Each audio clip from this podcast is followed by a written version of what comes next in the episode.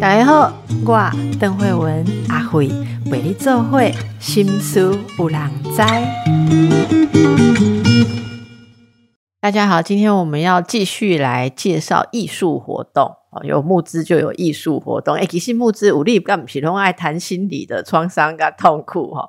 但是呢，心理的创伤跟痛苦要靠什么来抚慰？创伤可以转化为。更多的新生命跟创造力，哦，这个就是要靠创作跟艺术了，所以这是很有关系的。今天我们的来宾，哦，刚刚我已经说了，大家知道有周木之心理师以及横越三图的主唱，那另外啊，有一位是我们今天要介绍台北诗歌节。的策展人，这是我们的严红雅，就是红红老师。你好，你好，听众朋友，大家好，我是红红。先请老师来跟我们介绍一下台北诗歌节，好吗？包括它的背景以及这一次哈，您策展的主题跟想要传达的是什么呢？呃，其实台北诗歌节是台北市文化局。每年在九月、十月会办的一个活动，哈，它从两千年开始一直到现在，所以已经二十二年了呢。除了有一年因为花博停办，因为钱都拿去做花博，这样。哎，今年是不是还有花博啊？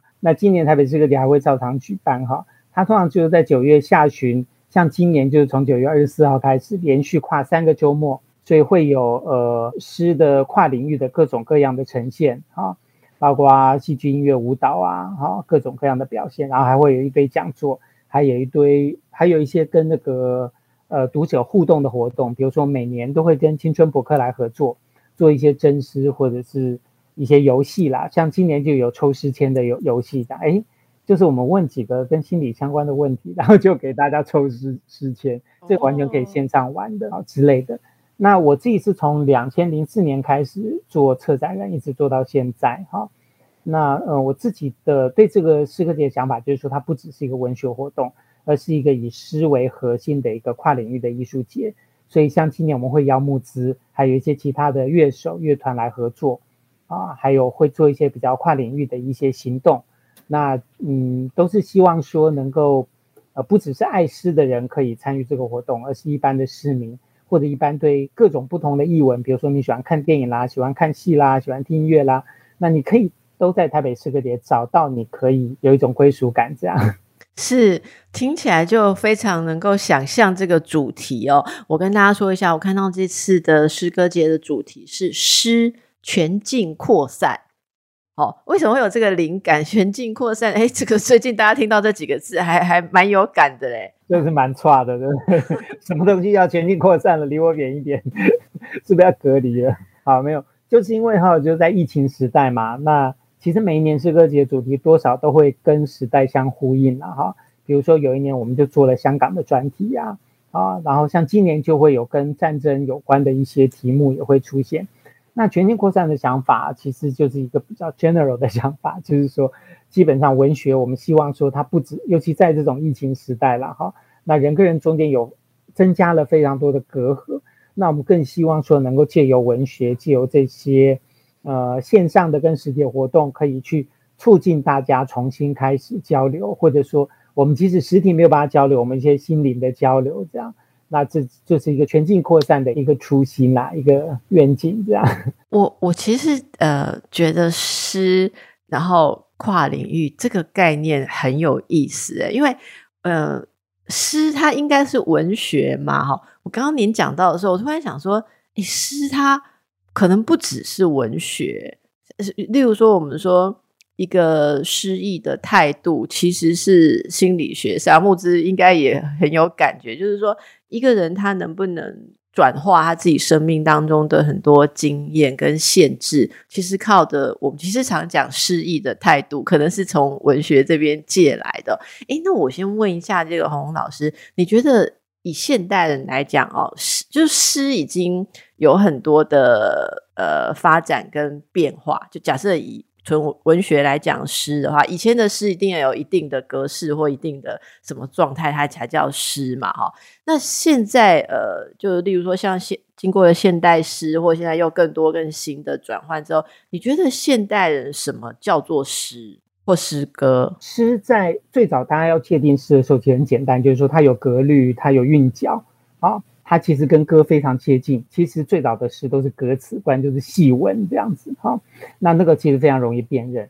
比如说，呃，我们会用诗意当做一个最高形容词去形容某一些艺术或某一些行动，就是我们说这个人的行动是具有诗意的，这幅画具有诗意，这个音乐听起来非常有诗意，或者这部电影非常有诗意，它其实都是某种高级形容词，有没有？可是偏偏就如果说你拿那种呃形式的想法来写作诗，比如说诗一定是分行啊，一定要怎么分段啊，什么的那样的作品，你拿来读，其实未必具有诗意。啊，它可能非常八股或者非常的晦涩啊，晦涩。那么，呃，所以我们现在其实比较是从一个怎么说呢？这样讲也许有点违心啦，就是说从一个质感，从一个意在言外的感触跟感动跟联想空间去界定什么是诗啊。那比如说台湾有一位非常优秀的诗人叫商禽，那他多年来其实写的都是散文诗。啊，意思就是说，他把那个分行的文体都抛弃了，啊，然后他就是用散文的形式来写，但它的内容其实是高度凝练、具有令人联想的诗意跟跟强烈的象征的，啊，他就是用这种方式来革命，就是说，其实诗不一定要局限于形式。那现在其实有很多的行为艺术或者在美术馆的展览，我们其实它跟诗有非常高度的叠合。那么，如果这样说的话，这个木之他们的作品啊，哈，其实木之的词也都像是诗哦。我觉得木之他们就横越三图他们的作品是诗，也是历史，也是小说啊，也是音乐。对，其实我觉得他他有这几种不同的那个元素都在里头，对不对？其实那时候在写歌词的时候，因为为了要让它唱起来是很有韵味。就是呃，某方面来说，我舍弃了中间就是会有一些连接词啊那些的，所以那时候我们在写歌词的时候，我是参考以前台湾在那一个时代很多诗人跟一些艺达他们会写诗嘛，然后我其实是有去参考那个时候的台湾诗的写作方法，然后去做一些调整，因为台湾诗的写作方法跟中国古诗词的写作方法其实还是有很大的不同。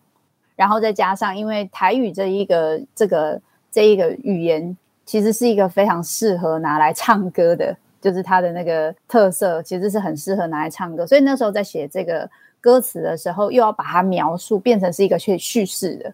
就是诗诗有一个很棒的部分，就是像我们那个台湾的那个早期会有那个诗是他在讲那个。就是国民政府来台的那个过程，他在看那个现象，那个过程，他就把它写成一个诗，一个诗人，他就把它写成一个诗。然后一开始是开心的，然后后面开始觉得天哪，太惨了吧。然后再后面就觉得啊，人生无光了，然后就写好几好几个不同阶段的诗。然后这个东西就非常非常有趣，就是他用很真的就是像刚刚红红老师说，就很精炼的文字，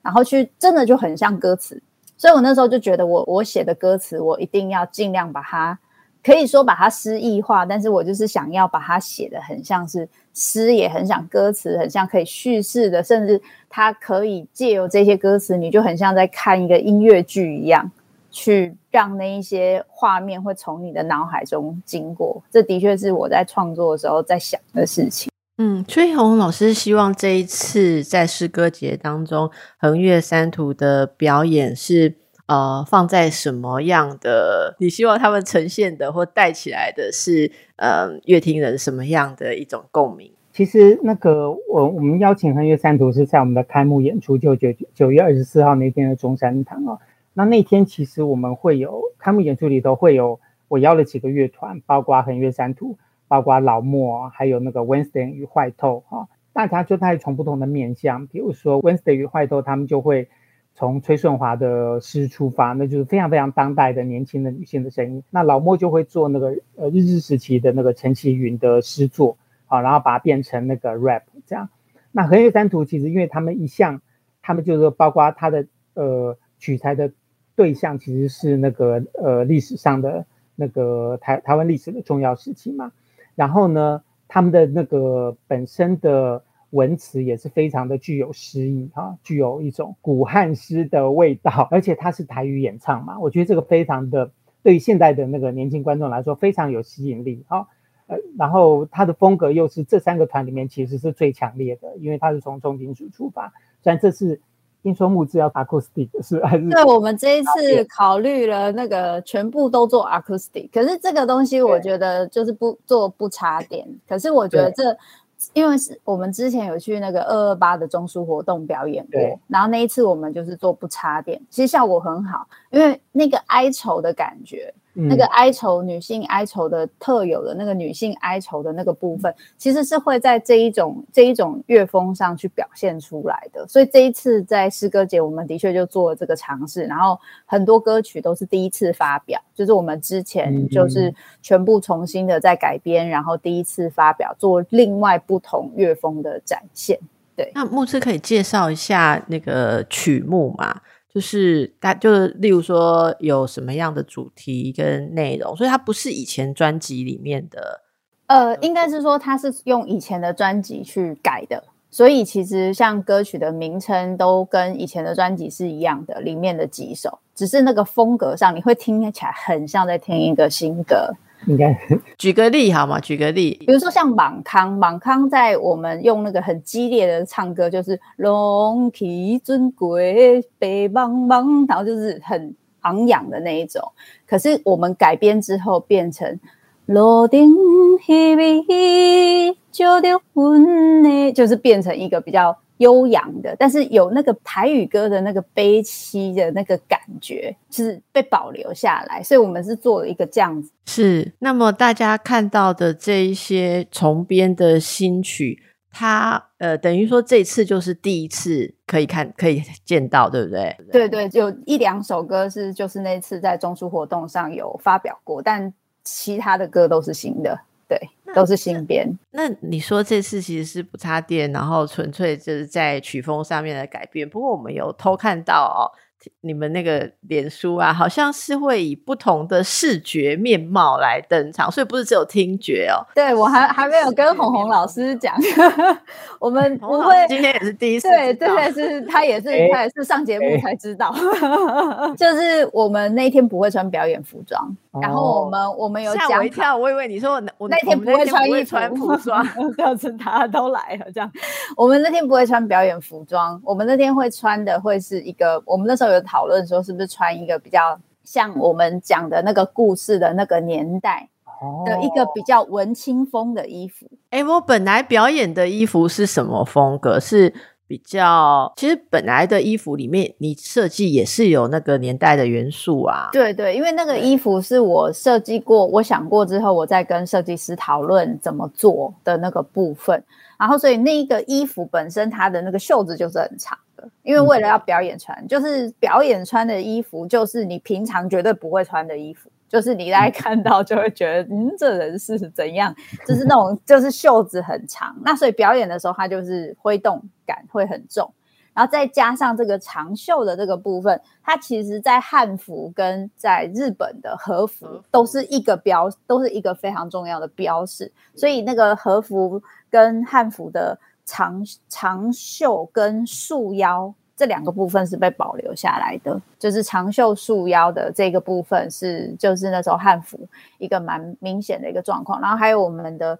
一些就是绣花什么的，都就是衣服上都是有做一些，然后再加上一些歌德的元素，因为毕竟我们也是从就是歌德金属起身这样子，所以那个 Gothic Metal 的那一种黑暗黑的那个感觉还是被保留下来。然后还有就是不能太厚，办表演的时候会很就是会中暑。中山堂的冷气哦，对，里面有冷气啊，那那没问题，因为反正我们也不是穿。中山堂中山堂冻得像在那个冰箱的冷库，而不是冷藏库。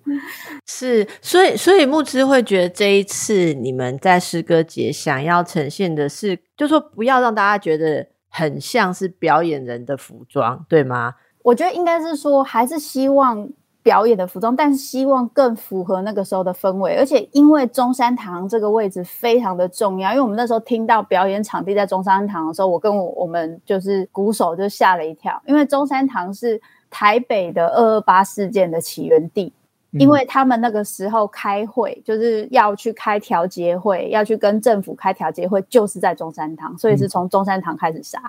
所以那时候我们就觉得说，天哪，我们居然是在这一个地方做这一个表演，谈这一个事情，我就觉得天啊，这真的是一个就是就是像说诗的象征，或是什么，或是共识性，我觉得这是一件非常有意义的事情。是好，所以大家可以非常的期待哦。那诶，之之前我在广播节目也有访问过崔顺华，就是刚才洪老师提到的哦，另外一位呃作家。呃，其实像这些作品，我们都可以想象他关注的。点其实有很大的范围，好，就是可以触及很多不同的范围。风格上似乎也有不同，但是这些所有被呃集结起来，欧红老师把这些东西在诗歌节哦这样一个很特别的呃点，把它呈现出来，是不是可以触动到我们大家内心很多散落的部分？今天非常开心哦，因为台北诗歌节，所以我们有机会请到两位来宾，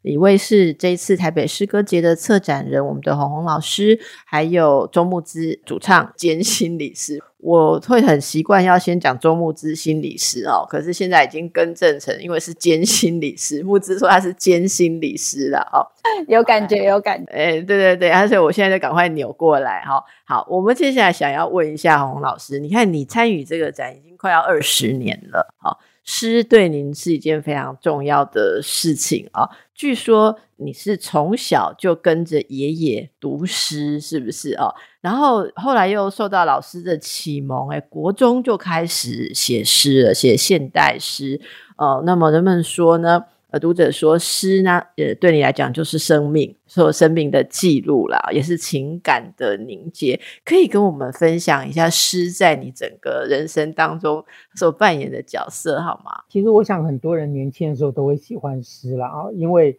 就是在一个升学主义的社会里头，而且在当时是戒严的年代嘛，其实你自个人的发展非常有限，然后被迫要接受学校的填鸭教育。那所以，当你读到一些哎，就是老师教不来，然后你也读不太懂的东西的时候，会突然觉得好像那里有一个秘密的，好四分之三月台，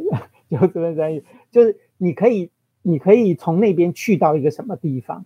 那当然有人，比如说就读武侠小说啦，有人就去混帮派啦，有人干嘛干嘛。那我就是机缘巧合，就是刚好读到诗，好读到现代诗这样。那。就跟我小时候读的唐诗有一种觉得哎又熟悉，但是又觉得惊喜，就是说原来用我们日常的语言就可以写出非常富有想象力的世界啊，所以就一头栽进去，然后就自自己就开始乱写这样子。那么呃，然后因为我遇到一位非常好的老师，就是当时我国一的国文老师，他那时候刚从师大毕业，非常有热情这样，所以我不管写什么，他都照改不误。所以我的作文簿里面就写满了诗啊、小说啦，什么乱七八糟的。然后他从来都没有说退回去重写这个文，那个哦，他都照改不误，而且他很鼓励我，就给我一大堆，大概是我远远超乎我程度的书让我看。这样，比如说那时候他给我看托尔斯泰的《安娜卡列尼娜》，这样厚厚大本 之类的。那呃，大概就从那时候开始写写诗，就变成我就慢慢我找到一个他跟我的关联，就变成我。抒发青春期的苦闷啦，但后来谈恋爱就是拿去追女朋友啦，然后也开始读到很多台湾过去的诗人的作品，然后其实里面是一个非常丰富广阔的世界。但后来读到外国诗人的作品，更是有点大开眼界。这样，所以我自己的诗其实经历了几个不同时期的转型，大概都跟我读到的东西有关。然后到现在对我来说，它就是一个日常生活不可或缺的，不管是读还是写。啊，它就是呃，它最能够记录我的想法，能也也是我对这个时代、这个社会正在发生的事情的最直接的反应。那我就会用诗把它记录下来。那么以最近这几年哦，就是我想您刚刚用到这个全境扩散哦，全境扩散就是扩散这个，让我们想到全世界病毒啊，或或什么，大家一起在经历，它好像也是一种象征。我不知道是不是能够，我很粗浅的想象说，您刚刚说的诗其实要呃为大家带出或呃指出一个意向更多的空间，好，给大家很多空间。那么，这个扩散的象征是不是也是现在集体的一种经历？哦，如果以您诗人的眼光哦，不知道这两年您看到什么，然后你会用什么样不一样的诗意的态度？来来生活，我们这现在很不诗意啊，然后现在还好一点。过去的两年，你看看所有有趣的活动都停摆，但是你要很多的乐团、戏剧团体、艺术团体都停摆，然后娱乐活动也没有。那呃，像我们自己呃家庭的活动啊，反正就是我觉得很多呃灵魂上面可以滋养的欢宴都被迫延后或是取消。我很好奇，哎，那诗人是不是活得不一样？诗意的态度可以拯救我们？我觉得在这个疫情的时代，可能诗人是活得最好的，因为他的创作不需要跟任何人合作，他坐下来就可以写。啊，但是因为我自己也身在剧场圈啊、表演艺术圈、电影圈等等，你就知道说很多电影的拍摄就停摆了，尤其像纪录片的拍摄，他根本没有办法跟他的被拍摄者接触，他就停摆。那剧团就是只要有一个人确诊，整个演出就取消。好，所以其实可以说灾情非常惨重了啊。但是我觉得也是透过这两年的这样的一种戒断哈，你才真正可以去思考跟感受到说你真的需要的是什么啊。就是当你每天都是大鱼大肉的时候，你就觉得哎，好像吃东西对你来讲就是一个例行公事。但是当你没有的时候，你才发现说，哎，我这我真的需要这个，需要那个。每个人大概就开始去开始去追寻、去寻找。跟当现在比较呃疫情比较平复，这样世界比较慢慢回归正轨的时候，你就会主动的去追求那些你非常想要。接收到的东西啊，我觉得是一个大家沉淀跟反省自我一个非常好的机会。所以像现在，比如说像那个呃，最近有一些表演节目，一些表演艺术季啊，包括两厅院啊、北艺中心啊什么的那那些开幕啊，你就看到说很多演出它还是爆满的，你知道，在这个这个年代，然后大家就会迫不及待想要去追求那个，就是过去过去这几年他没有办法去得到的东西。所以像今年的诗歌节，其实我们办了一个很夸张的活动，我们叫做。那个不断电马拉松，就是我们找了一个小酒吧，叫小地方这样，好在金门街。我们从下午两点一直到晚上十二点，请了二十二位诗人来这边马拉松读诗、表演、互动什么的，每个诗人都拿出一些看家本领这样，啊，那就是说，哎，怎么可以办这种 不断电的活动这样？那但我我就觉得说，这个才是属于现在这个时代，就你要嘛就是很轻薄短小。要么你就是，呃，给大家给饱给满，然后让大家去尽情的去享享用，尽情的去吸收你最想要的东西。对，为什么我们现在都说是沉浸式？要要能够整个沉浸在那里头，好，所以大家可以期待这次的诗歌节。我们刚刚谈的有不插电，现在有不断电，哈。那 那木之呢？你你们这一次呃，你在准备这一次诗歌节，当然也会呃体会整个诗歌节的活动的气息哦。对你而言哦，这整个活动呃是什么样的意义？你希望你的参与啊，可以带带出什么来？其实因为。呃，红红老师邀请我上，这就是可以参加这个活动的时候，我其实是很兴奋的，因为我们的初次的合作应该就是始于人权生艺术生生活艺术节这样。然后，因为在呃讨就是关于我们的这个乐团，这个乐团它要怎么在这个诗歌节不会像是一个就是。那个隔壁桌并桌的客人的那种感觉，我觉得对我们来说，我们其实想很久，对，到底是不是？因为因为其实红红老师给我们非常大的空间，因为红红老师也看过我们整场的秀，所以他他他知道我们乐团是怎么风格，他已经准备好了才邀我们进去。可是虽然是这样，但是我们还是会很担心自己很像并桌客人。等一下，我很好奇，我你是让我先插嘴，所以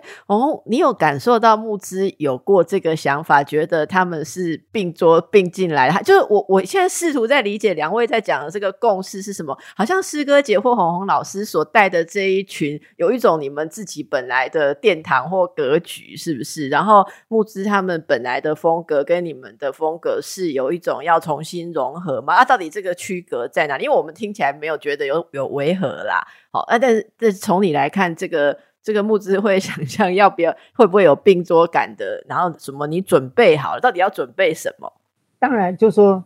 哎，一开始募资的确是隔壁桌的啊，但是诗歌节就我在诗歌节做的事情，本来就是要打破文学的界限。我们每年都会做各种各样不同的邀约啊，所以就你找一个重金属乐团来这里，可能熟悉诗歌节的一些观众们、读者们，他们会有点惊讶。但是我相信他们来欣赏了演出之后，他们会非常的热爱这样的一种表演形式。然后就是说，一方面它可以吸引一些更不一样年轻的观众进来，一方面它可以让一些原本就熟悉诗歌世界的读者，他们可以有一种全新的感受，就是哎，诗也可以这样处理，也可以这样子表现，它更合乎我们当代的生活的气息。好，那呃，尤其是像木之，他们是把最历史、最传统的一些。事件用当代的观点重新处理，我觉得这个就是台湾现在最需要的东西，所以，我我觉得应该是毫无违和才对。这就是诗歌节想要追求的目标。那木子已经做好，在那边等我们。木子，我有帮你挖到你想听的话吗？其实，其实，因为我觉得红红老师对于文学还有诗的这个部分的那个想象跟就是接受扩充，其实很高。因为包含我自己有一个。Podcast 就是在讲那个作家的的一些部分，然后本来想说像红红老师这么专业的，就是我都一直想说他们一定会踢馆我。天哪，你这家伙讲这种东西，然后他们对这个东西的接受度都，就是红老师还给了我很多的，就是鼓励。所以我们在做这个诗歌节的时候，我们还是希望可以做出一个。就是虽然我们不是把我们整个乐团的 set 表演直接放上去，没有做任何的 set 这样，但我们是做了一个很大的调整。可是我们希望那个调整中又保有我们自己本身的特色，所以我们这一次诗歌节在歌与歌的之间，因为我们在人权人权艺术节的做法，就是我们把它弄得很像是一个音乐剧，我们用一个说书人中间把它像整个故事串起来。我们这一次的歌曲虽然歌曲比较少，而且都是改编过的歌，但是我们仍然用这样的方式让大家知道那个背景，尽量的用中间的，就是一些就是一样有人去说的方式，去把一些东西串起来。这是我们这一次还是期待可以把它变成是不是五带五首歌来，而是我们做的是一个完整的表演。这是还是我们期待可以在诗歌节展现出，就是。就是有点像是说，哎，那个你来，就是好像参加了一场，就是我整个把那个故事整个完整听完的一个跟诗有关的那这一件事情，我觉得也是蛮有诗意。我自己讲，你的确刚刚用实例描述了红红老师刚刚定义诗的一个一个。过程就是说，你们本来这些曲子在本来各自的专辑里面是一个长篇的故事。如果我们把它想象成是一个小说哦，或者是散文，然后你把里面的东西重新取出它最能够承载意义的那个枢纽，然后你把它重新再组合，哎，其实不就是写诗的过程嘛？哈，哎，那么我我跟大家讲一下，如果你听了非常的心动哦，不要错过募资当天啊，横越三途的。台北诗歌节演出的时间是九月二十四日星期六的晚上七点半。地点是中山堂中正厅啊，这是在台北市延平南路九十八号哦，就是刚才木子说的很有历史意义的地方啦。我也要请洪老师再介绍一下。那么站在这个呃欣赏展览的人，就我们的角度上，你会怎么样介绍大家怎么去呃享受这个台北诗歌节？因为活动很多嘛，我们知道就九月二十四号开始到十月九号，你说连续几个都是周。末，好，都是周末。那我们要可以做些什么？因为又要听讲座，要看表演啊，或者什么说，这可不可以给大家一个一个导览？这样，身为策展人，就是应该要有责任给大家导览。但是我其实很难导览，因为我觉得每一场活动都是 精心设计。那可以这样讲啦，就是说，呃，大概分为几个类，大家可以就这些不同类别去那个参与自己喜欢的活动。比如说，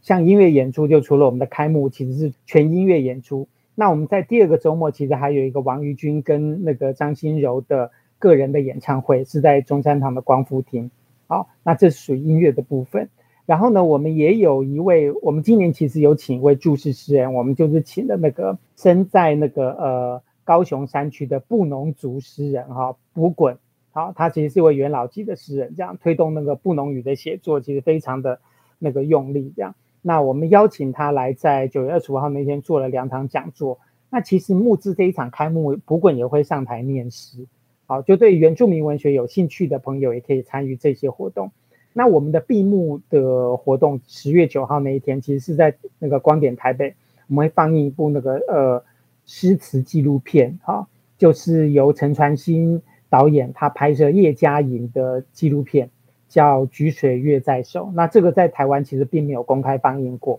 好，算是陈凡金在岛屿写作之后，他自己那个呃独立拍摄的一部那个跟古诗词相关的纪录片，好，但是它其实也涉及了台湾的白色恐怖的时期的历史，这样我觉得非常有意义，啊，那另外其实还有一个呃声响诗的活动，因为我们其实一直在讲诗跟现代艺术的跨界嘛，我们有一个声响诗的活动是。在 C Lab 就是空总那边，啊，那边有个台湾声响实验室，然后请了一位声响艺术家叫做许燕婷，他用我的一组长实验性的诗来做了一个声响的演出，这样哈，那整个叫做宝藏庄严。那其实还有另外一场是我们请了那个台湾其实非常资深的一位诗人梁景峰老师，请他来讲西方的具体诗的概念。好，那具体是其实就是也是虽然是在纸面上面，但是他做了很多的跨领域的纸面上的跨领域的行动，这样那这些也都是我希望说是能够跨出原本的界域的一些一些策划。那当然就是想要知道这些活动怎么参与，在哪里，就那个大家就关注我们的在脸书的台北诗歌节的粉丝页，然后就会看到所有节目的详细的介绍。跟某一些锁票的资讯，多数节目都是开放的啦。但是像演出活动，它需要锁票的话。大家大家就可以关注那个锁票的资讯。现在我们还来得及吗？会不会已经被锁空了？没有没有没有，我们还没有开放锁票。哦，还没有开放，什么时候开放呢？什么时候开放？讲一下。哎，其实它有两波啦。好哦，好哦。九月十二号中午十二点开始，线上跟实体都可以锁票。线上锁票就是可能按某个地方。对，这个就是去呃，可以去 KKTix 找台北诗歌节，也可以直接在那个。我们台北这个节的那个粉丝页也会有相关的链接。我我觉得以现在大家的这个希望可以滋润干枯心灵的这种感觉哦。然后再加上今天听到我们活动的介绍，应该很多人都跟我一样觉得非常的向往，所以大家要把握机会哦。好，听到要抢票就觉得 好紧张，那还好现在还没啦，哈，不然大家就会说你你节目先进一下广告，我要先上网一下哈。好的，呃，台北诗歌节哦，已经二十几年了啦，哈。总而言之，红红老师是二零零四开始参与的哦。呃，今年我感觉最靠近哈，因为今年是我第一次可以深入访到这个策展，还有参与演出的啊。然后两位呃，刚才在告诉大家的这些事情，我们都可以感受到，真的是一股呃心灵的呃这个滋润啊。我想问一下木子，我们都知道你呃对于这些创作有一些你关心的事情，还有理念啊哈。那么在转换当中，哈，还有你接下来想要再呈现的，有没有什么新的计划？例如说，你仍然会做一些这些历史议题的呈现，或是会把你作为心理师的一。一种跟很多个案的那种个人探索的呃一这些个比较个人的议题，跟这个传统的历史的议题做什么样的组成呢？我对我这是一个很开放的一个狂想的问题啊，但是在想很很好奇，知道你会怎么样再去继续下一步？嗯，其实我有想过这件事，我有想过说，我有没有可能，因为其实我是这一两年才开始比较开放的去谈我主唱的这个身份。我诚实的说，我在呃二零一七年的时候，虽然有些人知道我是主唱，但是二零一七年到二零一九这之间，我其实并没有这么。这么大方的，就是直接就是让我的粉砖呈现一个什么角色都可以出现的状态，因为那个时候会觉得说，还是会担心自己被认为不专业，就是说啊，你可能没有好好的把你的心理师做好啊，或者是说，呃，怕会有些人投射说，哎，你是主唱啊，那你可能就没有办法做好什么事情，那个时候会有这样的担心，所以在在这一段时间，等于是花了很大很大的力气去。理解到、去接受到自己，呃，心理师是我身为周牧之的其中一个身份，而不是我周牧之被心理师的这一个。东西给整个笼罩，好像逃不出去的感觉。然后我觉得这一个想象让我对于创作其实就有很多的可能性。我也曾经想过，在我的我们乐团的下一张专辑有没有机会去写跟心理相关的东西。不过，因为我们乐团大概呃有一个蛮。一个蛮核心的东西，就是说，我们还是想写跟历史有关。之前好像有跟邓医师分享过，就是我在写《花商》那张专辑的时候，就很明显，身为一个女性的角度，跟男性的金属的这个角度去思考，因为男性金属其实是一个蛮硬汉的一个部分，要去思考这一个碰撞性，其实他们就会有一些他们的想象，对女性的想象，罗曼蒂克的想象，他们会有一些他们自己的想象。那如果我今天我要写一个这么内在的、这么心理学相关，它其实是比较内在的、比较自我。我会想象那一些臭男生可以跟我说：“哦，所以你要写一个这样里面的故事，是不是？”就是，就我觉得这对我来说，可能说不定这。这跟我们整个文化也是一个很大的关系哦，就是我们整个文化，就像刚刚就是就是红红老师说的，诗这件事情，文学这件事情，它有机会可以做一个打破跟跨界，越能做打破跟跨界的东西，我觉得它是越阴性的，因为就是一个越父权的、越笃定的一个东西，就是我们越需要控制感跟安全感，我们没有很希望模糊地带，它其实是一个很父权的东西。可是当我们今天可以更跨界、更打破。然后有更多内在的的东西可以流动出来，在外在被看见。因为以前我们就希望外在归外在，内在归内在，所以会讲说，就是先处理事情，再处理心情。我们就事论事，我们不讨论心情。但是现在越来越可以把这一些内在的东西去。往外流，去往外分享，然后去往外有更多人，就是可以去理解、去思考很多事情，有很多面向。我认为在我的音乐上，我也希望可以有这样子的调整跟讨论。不过这个部分，我们团员会怎么想？就因为我我们的团长跟我是很不一样的两种两个人，就是我们对于题材有现在目前对题材有类似的想法，但是对于里面的一些故事想呈现的样貌。他就会很在乎历史里面是怎么走的，就是实际上实证科学，因为毕竟他是病理科医生，就实证科学是什么东西。然后我就会很在乎那些情感的转折啊、心情啊的那些东西。那这个部分可能也还需要做一些讨论。是牧师讲的东西其实非常有意思啊，就是说阳性跟阴性的这个永远共存共伴存在，但是它的。主要表现形式也随着我们时代会有很多的不同。其实诗应该已经算是呃相当能够表达这种阴性的感受跟思维的载体吧。哦，可是当诗被呃很传统定义在一定要怎么样的格律格局的时候，就有点像你刚刚说的，呃，它是一致的、统一的，那那个就是很。阳性或是负性的东西，可是刚才我想到洪老师说，那个诗它其实是越来越呃开放，或者是有它的形体，然后这次又有更多呃所谓跨界或是跨领域好的一些展现，那跟跟其他的这种呈现方式，其实现在已经没有没有那么多呃刻板的限制，或者说其实阳跟。因之间，我认为现在已经到了一种多元，或者已已经不只是纯粹的二元的区分，但这在个人心理上也有很巧妙的呼应。然后现在很多人也是会在这个上面，其实历史，我想就算是历史，历史其实很复杂，就是它可能有一个那时的真相。我觉得，我觉得你可以跟团长 稍微聊一下，他什么时候来上我们节目，就是说历史它。应该是有当年被定义的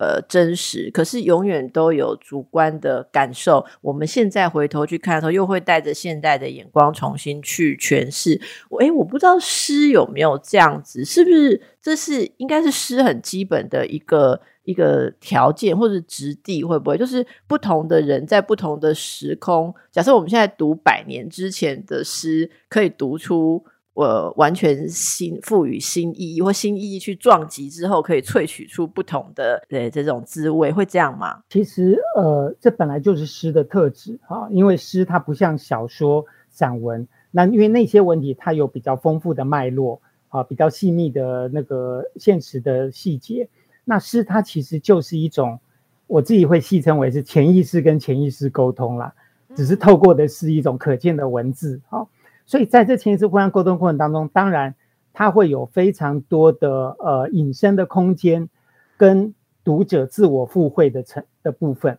好，那不要说百年前的诗好了，就是二三十年前、三四十年前的诗，今天读来其实都会有完全不同的况味啊。就比如说，我们拿那个最近不是那个吴胜老师的纪录片《他还年在上映嘛？那其实你你现在去读吴胜老师，他可能在七零年代写的诗，那时候觉得哦，它就是一种乡土的哀叹的诗，好，就是在在那个悲叹说那个那个农人其实都好像呃永远都没有出路这样。可是你现在去读那些诗，你会发现说，它其实中间含带了非常尖锐的对当时的政治的批评、社会的批评。包括他用写家庭的一种一种语调在写美丽岛事件，好，你现在一读，突然都变得非常的清楚。可是当年其实没有人那样读，可以这样。所以我觉得文学本来就是要不断的再回去读，你才能够更了解我们的历史。那文学也就是历史的一种非常好的见证，